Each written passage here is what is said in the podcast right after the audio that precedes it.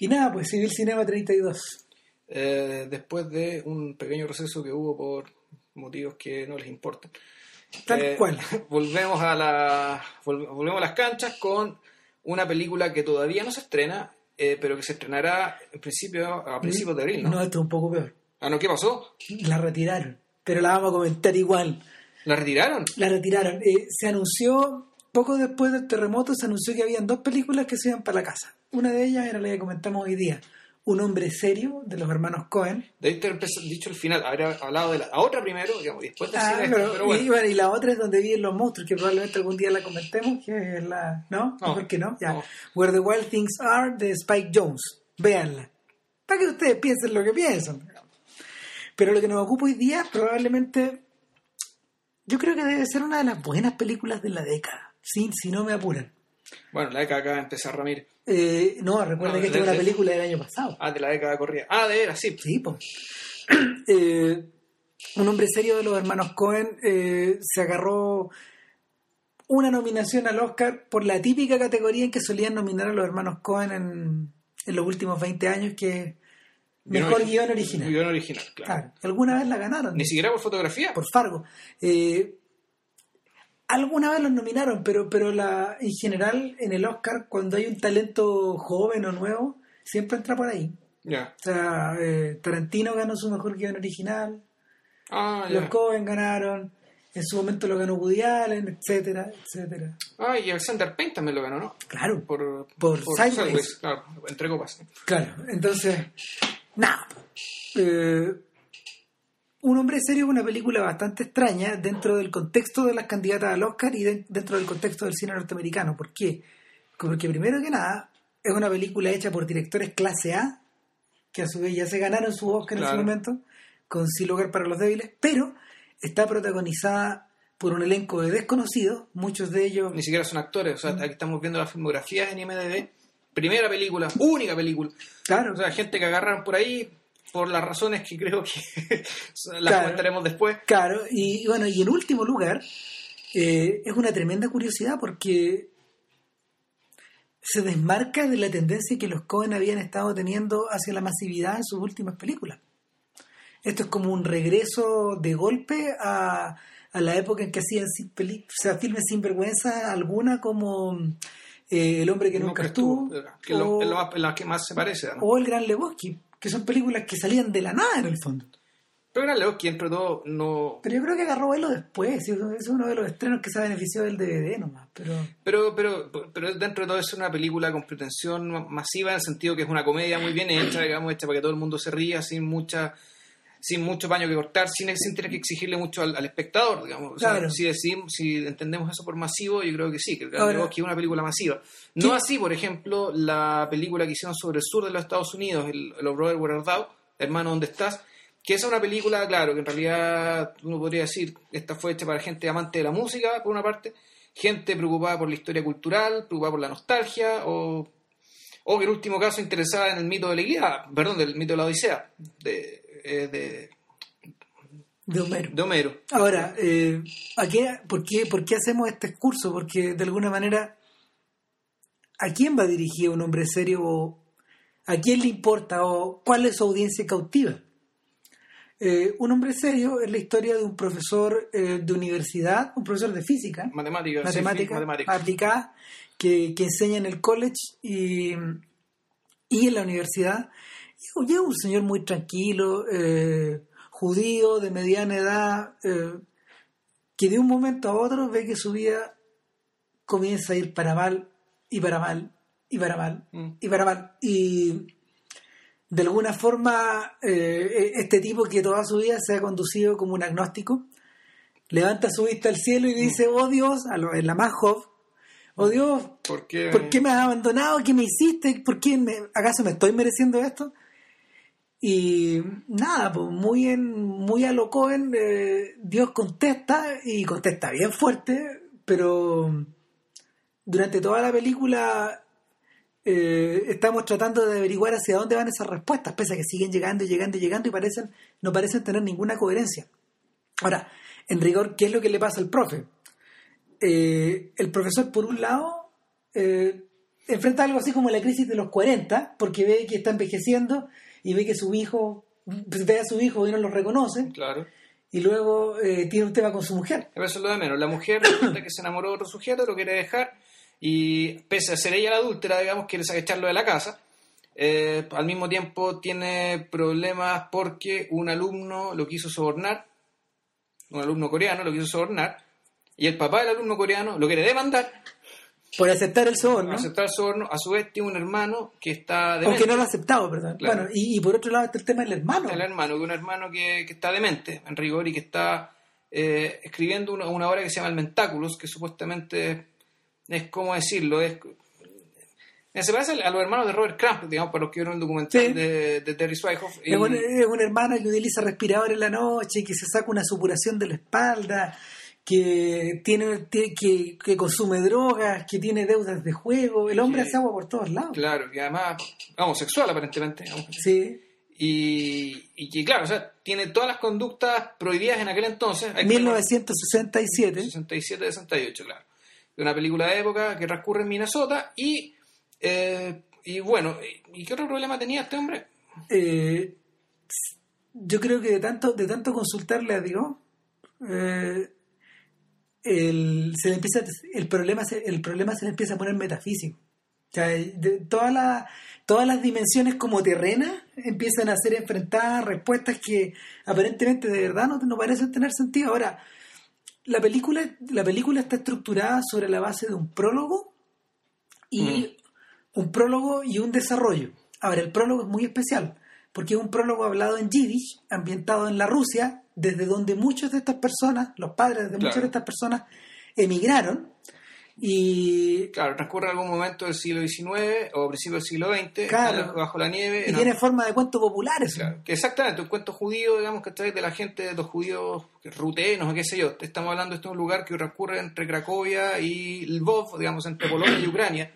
En algún Claro. lugar de Samajamama, digamos, ¿cachai? Bueno, es- es- su- sucede que un, un, un señor, digamos, un, un- un señor judío, digamos, va llegando a su casa eh, y, se- y le cuenta a su esposa que se le rompió la rueda de la carreta y que lo ayudó un señor que, ellos, que ambos conocían. Fulanito de tal, Fulanito un señor de tal. muy simpático. La señora empieza a ponerse pálida porque resulta que ese señor está muerto.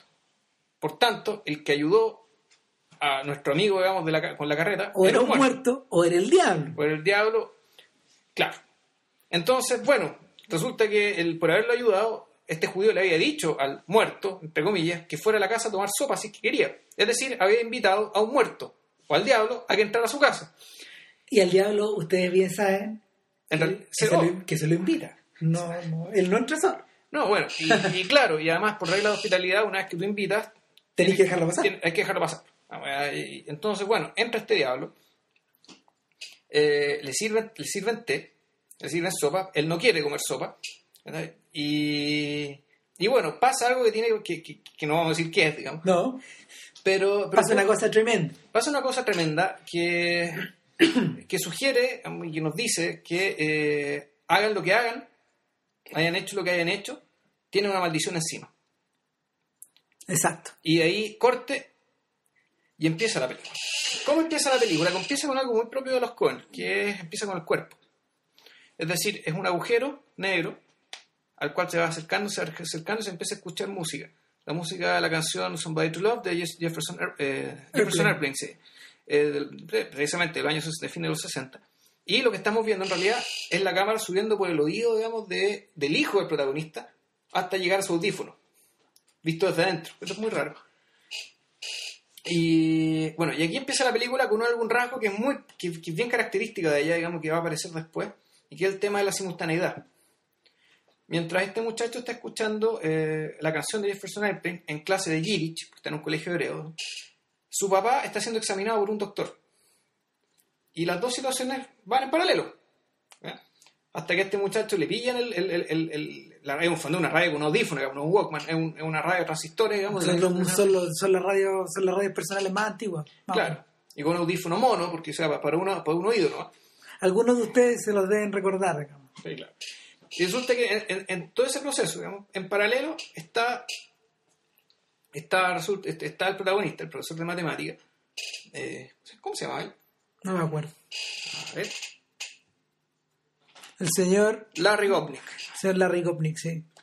Larry Gopnik, Lawrence Gopnik. Él es, Lo están examinando porque él siente que hay algo malo adentro de él.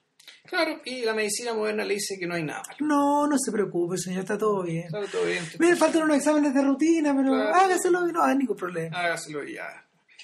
Entonces, el punto es que a partir de ahí empieza lo más o menos que Christian se reseñó, digamos, es decir, una debacle, digamos, desde múltiples frentes.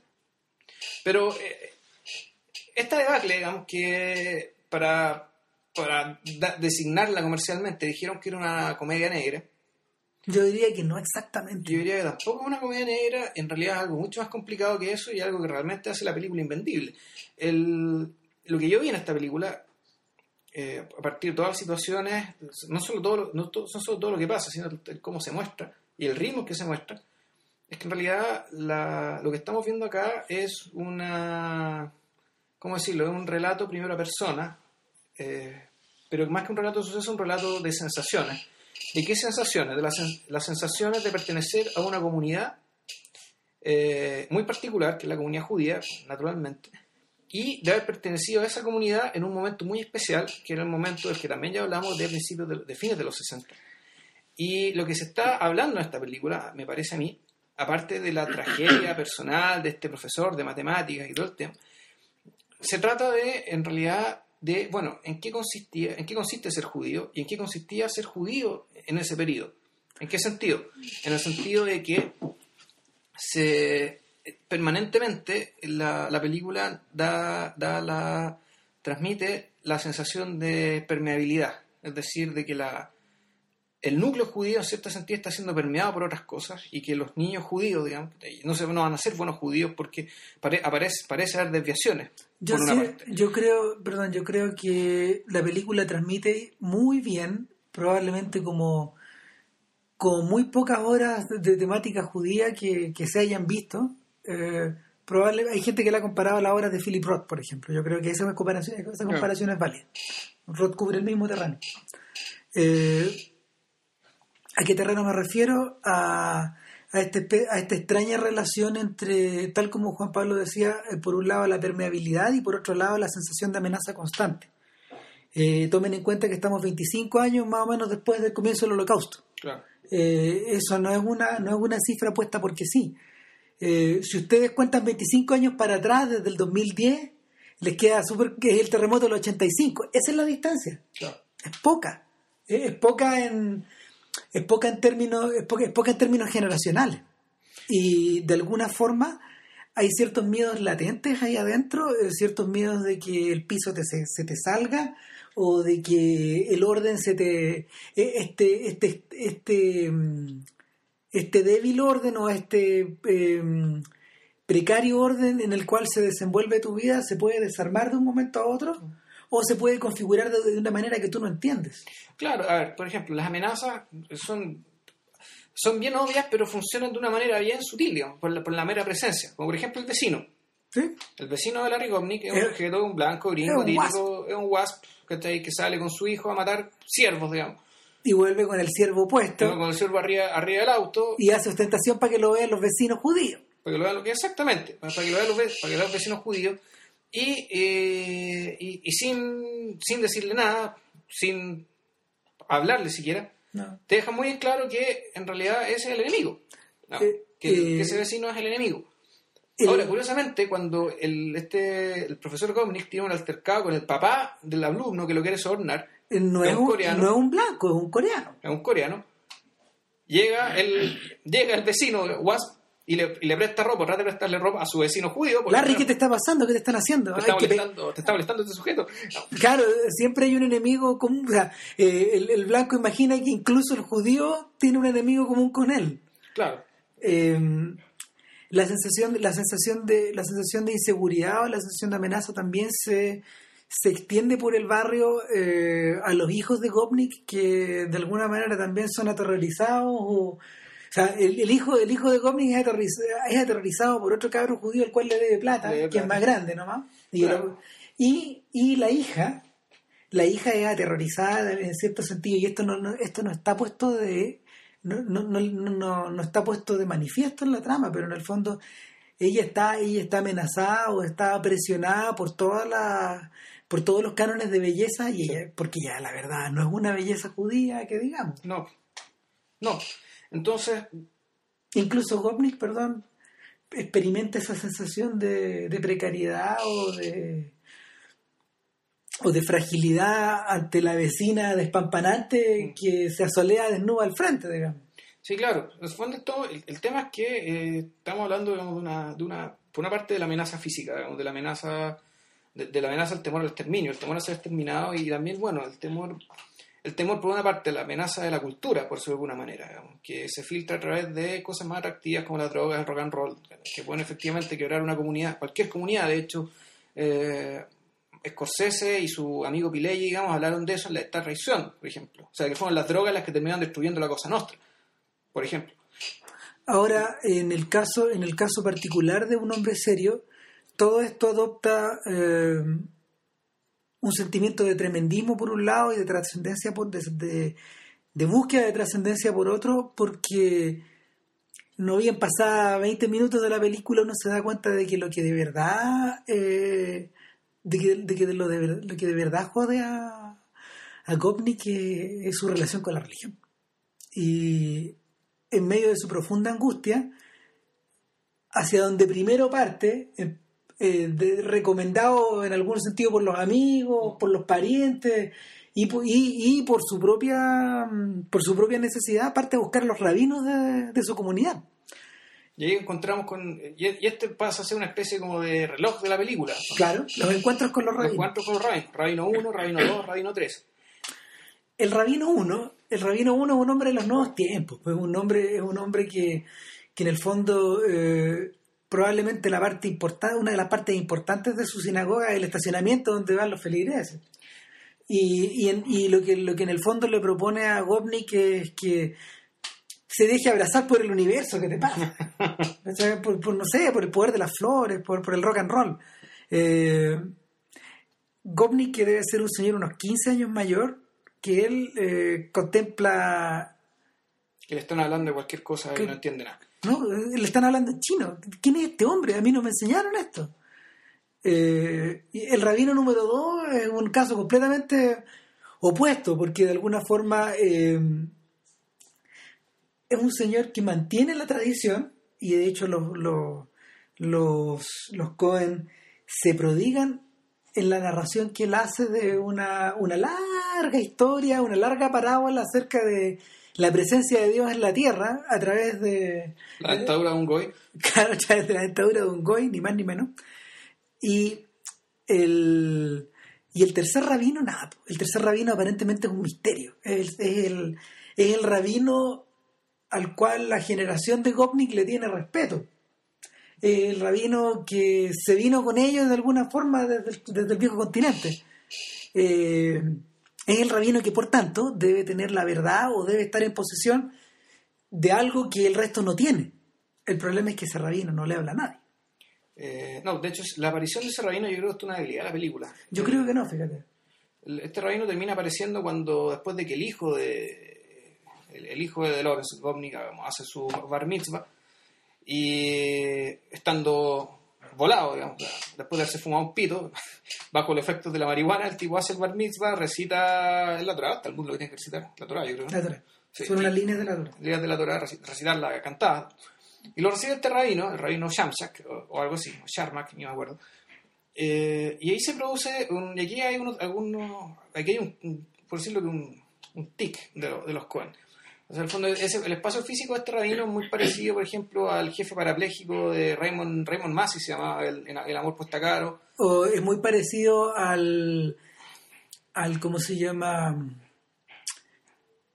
A la pieza gigante donde vivía el gran Lebowski. No el pequeño Lebowski, no el dude, sino que el viejo. El, viejo que mueve los hilos en la película. Claro, fue una, especie de Inner Sanctum, un un centro de poder, sabiduría, digamos, y claro, también la esperanza de que ahí está la verdad.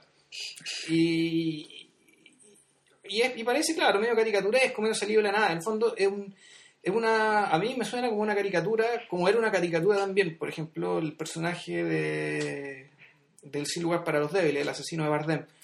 Eh, que era algo como que venía, que estaba incrustado ahí, sacado de otro universo, sacado de otro mundo, y que para estos efectos no, no, no funcionaba, no, no, no, apor- no- le aportaba mucho, digamos, le aportaba como chiste, en fondo como la, le aportaba eh, le aportaba esto de que no dijera nada de valor o realmente nada que no ayudara a solucionar problemas, sino que en el fondo dijera una cuestión media incomprensible. Claro, servía para, en fondo, para la choreza del guion, o servía para, para al- al espectador, pero, pero respecto de lo que la película pretende, en realidad no me parece que vaya a ser un gran aporte. Yo tengo otra opinión, pero esa la discutimos después de la pausa cognitiva. pausa cognitiva.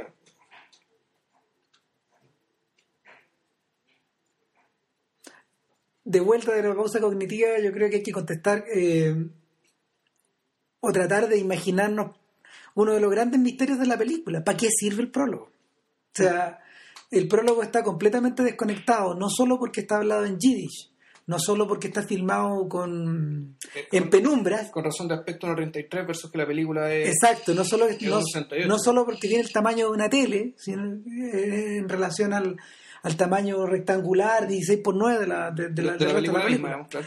A ver, yo tengo la sensación de que los Cohen nunca han resistido la tentación como de burlarse de ciertos códigos o de, ciertos, o de ciertas cosas medias sagradas pa- pa- para otras obras o otro, otros subtextos dramáticos o otra, otro, otro, otros órdenes o otro tipo de películas.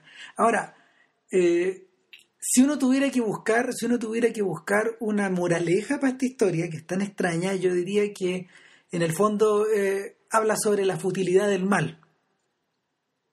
De que de, de la, de la forma en, de la forma en que el mal se presenta en la tierra y de la forma en que en realidad podemos, podemos contemplarlo en la, eh, contemplarlo en la distancia. Y en cierta medida esta sensación como de futilidad o de vacío o de no sentido se va desgranando como se va desgranando como como como granitos de uva durante toda la película Eh, yo siento que la película tal como tú decías Juan Pablo está organizada como reloj en torno a las charlas con los rabinos.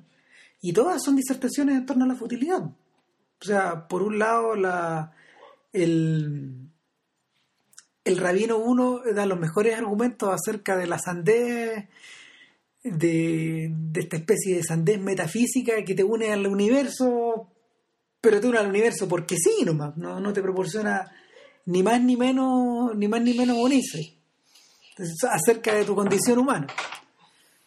Eh, la, segunda, la segunda charla con el rabino yo siento que es una disertación acerca de la futilidad de las parábolas. Hmm.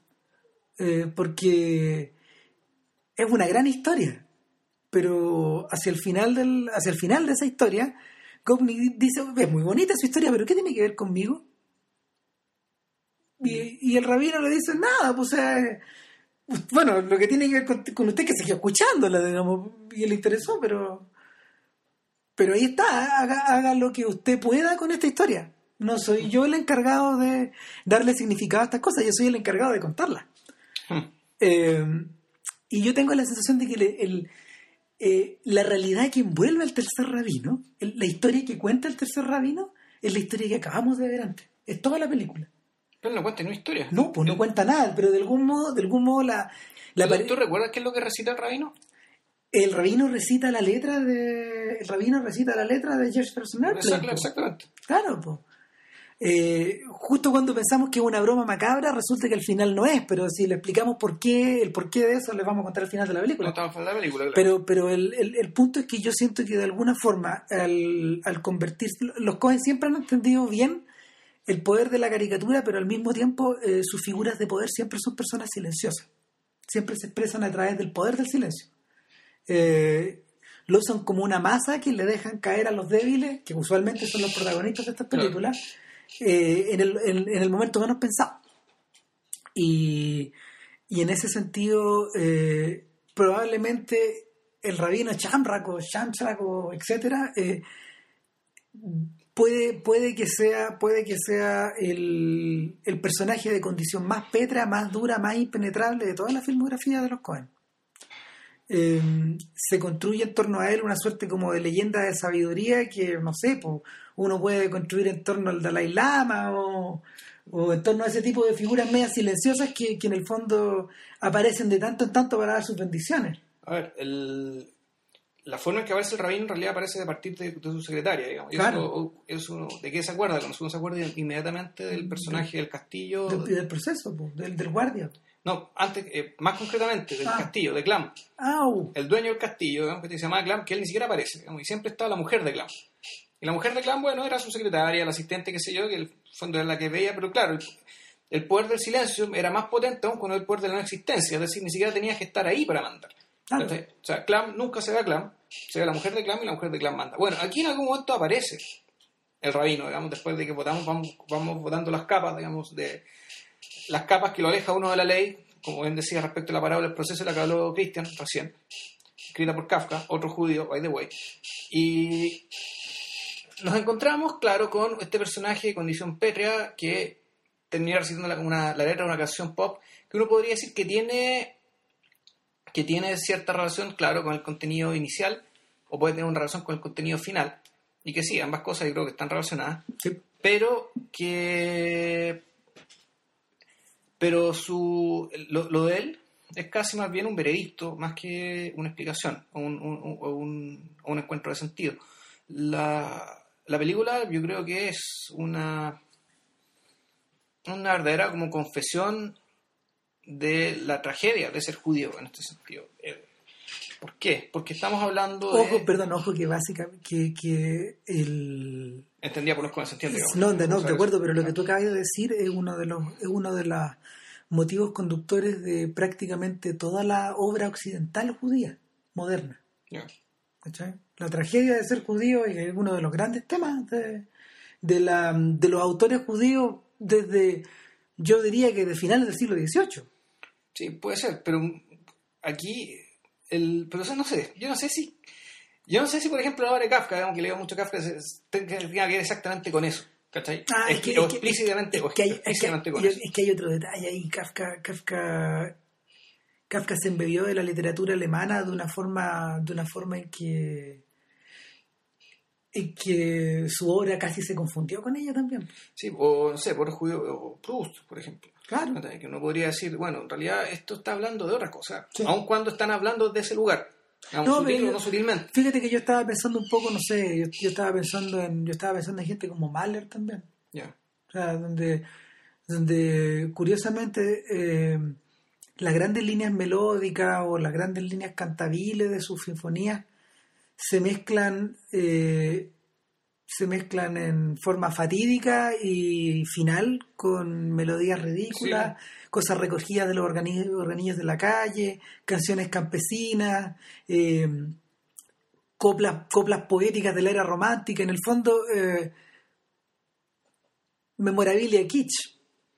Y O sea, sí, pero al mismo tiempo es, el, me parece un, razonable ejemplo, o sea, un buen ejemplo de lo que se conoce como la transfiguración, es decir, aportarle a la tradición clásica occidental, eh, puta, tus raíces, digamos que más o menos lo mismo que hicieron los músicos nacionalistas, los buenos músicos nacionalistas, digamos que hicieron Tchaikovsky, gente que el, en vez de hacer música, de- en vez de hacer una música occidental típica con arreglos y, y adornitos, digamos, propios propio de sus culturas un poco más marginales respecto del, del centro, de, de- de lo que era la Europa occidental, hacia Alemania, Francia, Italia, básicamente, en términos musicales, lo que hacían era tratar de construir música que tuviera, eh, que fuera con, los arreglos, con, con el arreglo, con la música, con los- la sonoridad occidental, pero que tuviera una estructura propia, una estructura proveniente de su raíz, ya Yo- sea raíz checa, raíz rusa Bueno, o raíz judía. En yo caso. creo, yo creo que por eso, por eso la película es tan bonita, porque, porque resulta sorprendente ver cómo los Cohen operan con una, con una suerte de,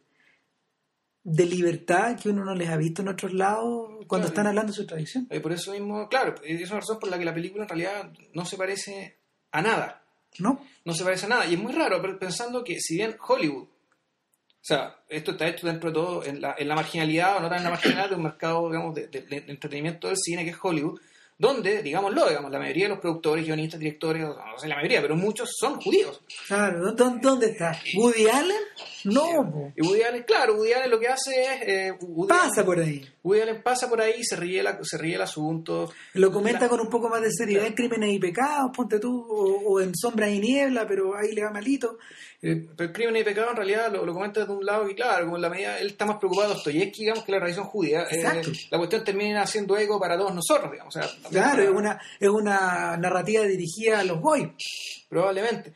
Claro. como todo el resto de la obra de él. O sea, que Larry David, Seinfeld, nada, ¿cachai? No, no, no, aquí esta película realmente no se parece, no se parece a nada y en términos de ambición, eh, yo la compararía con, no sé, con las películas de Barjan, por ejemplo. O sea, yo el, el- el nivel de, eh, de amplitud, de captura de lo que pasa en una comunidad respecto de otra comunidad que además está cruzada por un fenómeno sociológico, digamos, un fenómeno so- sociológico y social, puntualmente. Es parecido, por ejemplo, a la película que hizo Edward Yang sobre eh, la llegada del rock a, a Taiwán, A Brighter Ah, Summer Day, Brighter Summer Day. por ejemplo. Eh, estamos hablando, creo yo, digamos, de ese nivel de amplitud en términos sociales, pero, y además, está el punto del...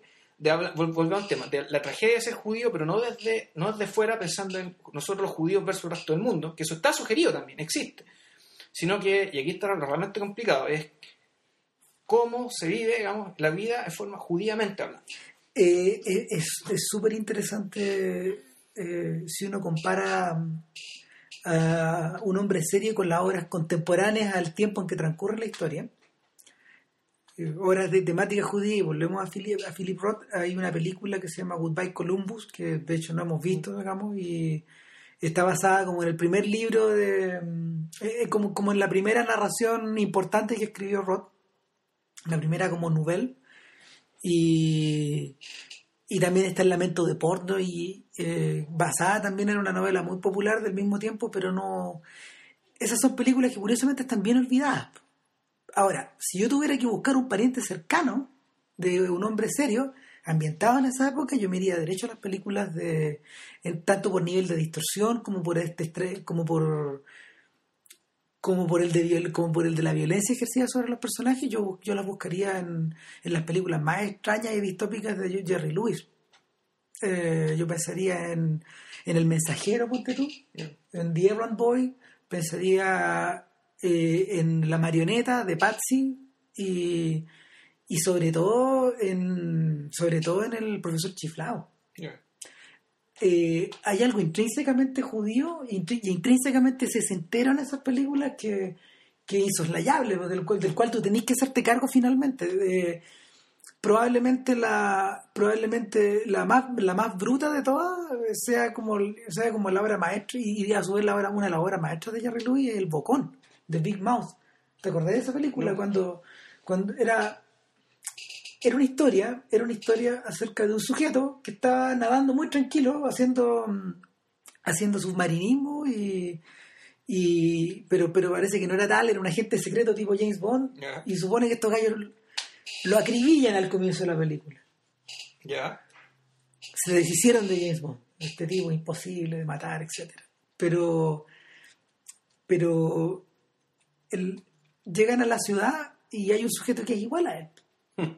Y arriba es puro. que es Jerry Lewis. Y es un imbécil, es un idiota, y lo empiezan a cazar. Es como una versión, es como una versión eh, marionetizada de, de intriga internacional. Sin embargo, lo que importa aquí eh, ya no es el McGuffin, no, no es, no, es, no es lo que vaya conduciendo la trama, no es la, no es la idea de la aventura por la aventura, sino que al mismo tiempo la futilidad de la aventura. Porque, al contrario de lo que ocurre en Intriga Internacional, el bocón no se mueve hacia ninguna parte. O sea, las persecuciones, las persecuciones de, de este sujeto eh, van en- se, re- se resuelven en unas escenas muy extrañas donde el fondo eh, cuando el mafioso ve cara a cara al, que el, al tipo que mató, que el tipo que mató todavía está vivo, queda en shock. Y tanto él como la película se paralizan. O sea, la, toda esta idea de la, toda esta idea de la cacería humana no- al final no tiene ningún sentido. Pero sí lo tiene para el pobre sujeto al cual lo están persiguiendo. perseguido, que no sabe por qué lo persiguen. Y, Tal como Larry Gopnik. Con Larry Gopnik, que, claro, ¿Qué me pasa? Eh, es una, y es una sensación de opresión que no se resuelve a través de la risa. Eh, la- yo creo que la- las características más extrañas de la obra de Luis es que eh, detrás de la detrás de la risa eh, hay un hay un que te, que te provoca los absurdos que, que se causan en, en sus películas hay un espejo bien impresionante donde te reflejáis tú Ya. y, y te, reflejáis, te reflejáis tú riéndote y lo que veis no te gusta Hmm. eh, esa es la sensación que de alguna, de alguna forma transmite eh, bien sutilmente un hombre serio. Eh, una especie como de, de calma antes de la tormenta. Y tomen nota de lo que les acabo de decir, porque en el fondo tiene que ver con cómo se desarrolla todo para el final. Claro, la... Me parece que lo, que lo que tenemos acá es que efectivamente un- la tragedia de ser judío uno puede decir que consiste en eh, vivir con una espada de Damocles permanentemente arriba de la cabeza, eh, obligado a pertenecer a una comunidad que supuestamente te da apoyo en ciertos momentos, que te sirve y todo, pero que a la larga igual te deja solo. ¿sí? Eh, Eh, en verdad termina dejando solo. Y que y, y además, y, aquí hay algo bien, bien interesante ¿ah? respecto, al- que no sé si será tan propiamente judío, pero muy propio de los Cohen, que tiene que ver con la relación de la... Tiene, que ver con, volvemos con el tema del cuerpo. Así como en la... Así como al principio, digamos, te, muest- te- muestran el oído de este, de, este niñito, digamos, y a lo largo de la película estos detalles sobre partes del cuerpo y cosas así. El, el- lo, que tiene que, lo que ocurre al final de la película, a la larga, eh, también es lo mismo. Digamos, en el fondo es el, el correlato, el, el decir que todo lo que ocurre, además, a nivel mental, intelectual, espiritual, digamos, también tiene un correlato en el cuerpo. Absolutamente. Y eso, bueno, y eso se ve, eh, y, y eso es bastante, y es, es bien propio de los Cohen, y aquí en la película además, además se nota en el sentido de que, bueno, hay un un poco de que el, el- el cuerpo y la mente son- realmente son uno, son, son, son inseparables y, Con, con- con- con ciertas conexiones más profundas de lo que incluso los personajes que le dan vuelta al tema pueden imaginarse. De Claro. hecho, de hecho el, lo- los Cohen terminan, los Cohen terminan eh, por decir inclu- algo más radical, diría yo, que en el fondo eh, la mente, el cuerpo y el mundo son o sea, para los judíos sí. ¿sí? Eh, va a ser bien interesante eh, saber cómo va a ser jugada la película después a la luz de lo que viene para los Cohen. ¿Qué es lo que viene para los Los Cohen van a hacer, o ya están así encima de la preproducción de, del remake de True Grit. True Grit es la película por la cual eh, es un clásico del cine del oeste eh, de Henry Hathaway. eh, le consiguió el Oscar, el único Oscar que John Wayne ganó en su, en su carrera como actor. Esencialmente es la historia de una cabra chica que necesita a un pistolero con experiencia, al pistolero que pueda pagar, para poder, para poder ejer- eh, ejecutar una venganza. Es muy parecido a la, a idea de los imperdonables, claro que esta película es del año 70. Y lo único que puede pagar eh, es un viejo clueco tuerto arriba de un caballo, una suerte de Quijote. Rookster Cockburn. Y mm, el, el personaje de la, el personaje de la, de la niña en la, no- en la novela eh, es una especie como de, de marimacho que en el fondo se, se, se sube al caballo como un Sancho al lado de este Quijote. Ya.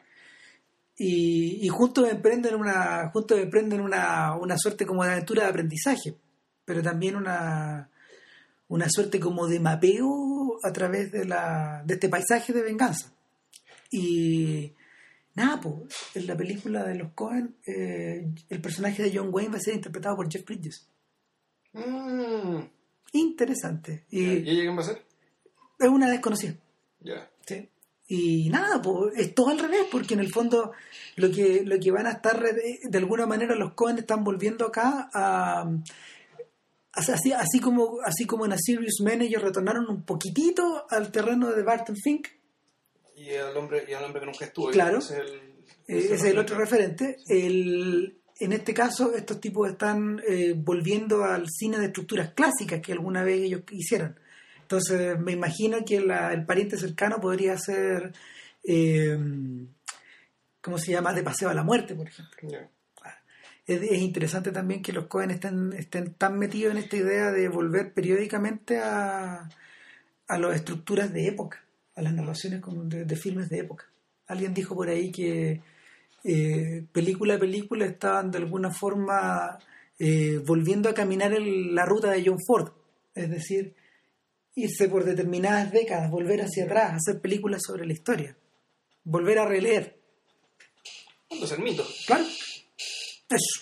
Eso, bueno, yo, esta película, estamos a punto de terminar, lo que yo quiero decir es que para lo único que sirvió, eh, sin lugar para los débiles, digamos, sirvió para que estos tipos se ganaran el Oscar y tuvieran las espaldas para poder filmar lo que filmaron ahora. ¿Eh? Eh, porque, claro, es una película que no tiene ninguna viabilidad comercial. es insólito. Es insólito, es, es como América América, digamos que estoy en el sentido es, es Existe, existe porque existe nomás. existe porque los autores quisieron que existiera. eh, y bueno, dado que no, no va a llegar a los cines, Véanla- véanla, bajen la, bajen la pirateada, Apenas puedan. apenas puedan, porque realmente es algo que no se ve nunca. O sea, esto es algo que realmente no se ve prácticamente nunca. Esto es una película muy, muy, realmente única. Nos vemos, señores. Que estén bien. Chao. Chao. Este,